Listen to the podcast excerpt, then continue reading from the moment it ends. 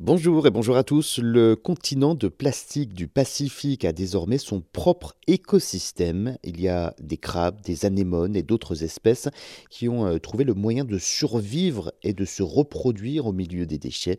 C'est une étude de la revue euh, Nature, Écologie et Évolution qui révèle ce phénomène.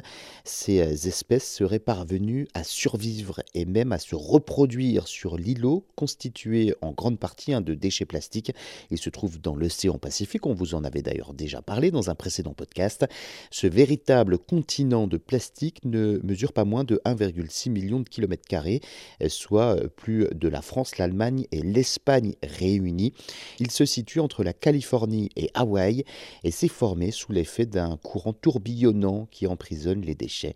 Certaines espèces comme les crabes, les anémones ou encore les mousses ont réussi à s'y euh, développer alors qu'elles ne sont pas destinées à survivre en haute mer.